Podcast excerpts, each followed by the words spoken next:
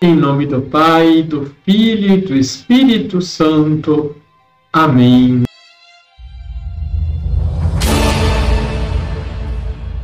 Olá, tudo bem com você? Santo Agostinho, no século V, em um de seus sermões, enfatiza sobre a salvação que nos é oferecida graças à encarnação do Verbo. Ele nos exorta dizendo: Desperta o homem por tua causa, Deus se fez homem. Desperta tu que dormes, levanta-te dentre os mortos, e sobre ti Cristo resplandecerá. Conforme Efésios capítulo 5, versículo 14. Por tua causa, repito, Deus se fez homem. Estarias morto para sempre, se ele não tivesse nascido no tempo.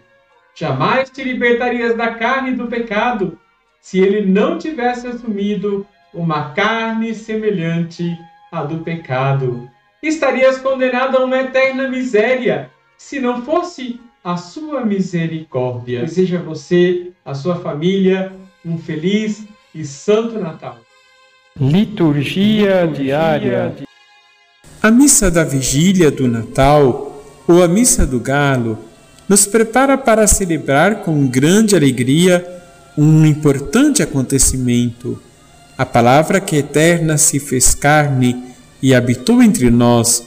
Os anjos anunciam aos pastores o nascimento do menino Jesus na gruta de Belém, um povoado sem significância histórica, mas que agora passa a ter grande valor para nós cristãos. Belém, em hebraico, significa casa do pão. É desse pequenino lugar que nos é dado o pão da vida. Isaías, na primeira leitura, apresenta uma mensagem de consolo para Sião, mas que é também para nós, a Igreja de Cristo, que aguarda o seu nascimento, a vinda do Salvador. Na segunda leitura dos Atos dos Apóstolos, nos mostra um discurso feito por Paulo em sua primeira viagem missionária. Ele faz uma releitura da história do povo judeu e o seu ápice com o nascimento de João Batista e o aparecimento de Jesus. Em Mateus capítulo 1, versículos de 1 a 25, encontramos a genealogia de Jesus e o relato do seu nascimento. Muitos consideram a genealogia de Jesus uma lista enfadonha e incompreensível com nomes estranhos. A nossa linguagem cotidiana. A genealogia de Jesus Começa com Abraão, o pai do povo de Deus, e se divide em três partes, com 14 gerações em cada parte, e termina com as palavras: Jacó era pai de José, marido de Maria. Dela nasceu Jesus, que se chama Cristo. A paternidade de José é cuidadosamente excluída, mas a linhagem familiar de Jesus vem por meio dele. Apesar de citar todos esses nomes na genealogia, a preocupação de Mateus era demonstrar que a linhagem de Jesus remonta aos princípios da história israelita, começando com Abraão, o pai das nações, e incluindo Davi, o ancestral real de Jesus.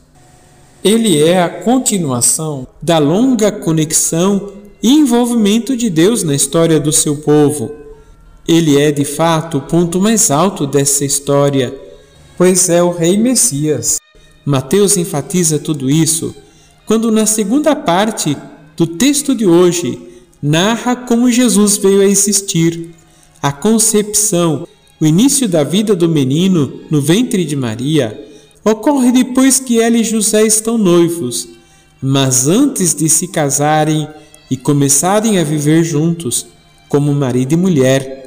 Claramente, o responsável pela nova vida gerada no ventre de Maria não é José, mas o próprio Deus.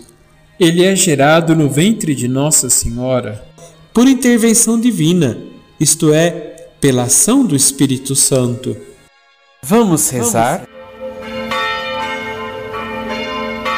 Senhor, diante do teu presépio, venho pedir por minha família Abençoa as pessoas que amo, onde quer que estejam. Que dentro do nosso lar habite a confiança de tua mãe Maria, o zelo de teu pai José e a inocência do teu rosto de criança. Afugenta de nossa casa as dores, lágrimas e angústias causadas por tantos Herodes que lutam para matar nossos sonhos de paz. Concede-nos a saúde do corpo e da alma, para que possamos cantar os teus louvores a cada dia deste novo ano. Que nossas portas estejam sempre abertas para ti, nas visitas que nos fazes em tantos rostos sofridos. Dá-nos a alegria da tua presença em nosso lar, o maior de todos os presentes possíveis. Abençoa a minha família neste Natal, Senhor. Assim seja. Abençoe-vos o Deus Todo-Poderoso, Pai, Filho e Espírito Santo. Amém.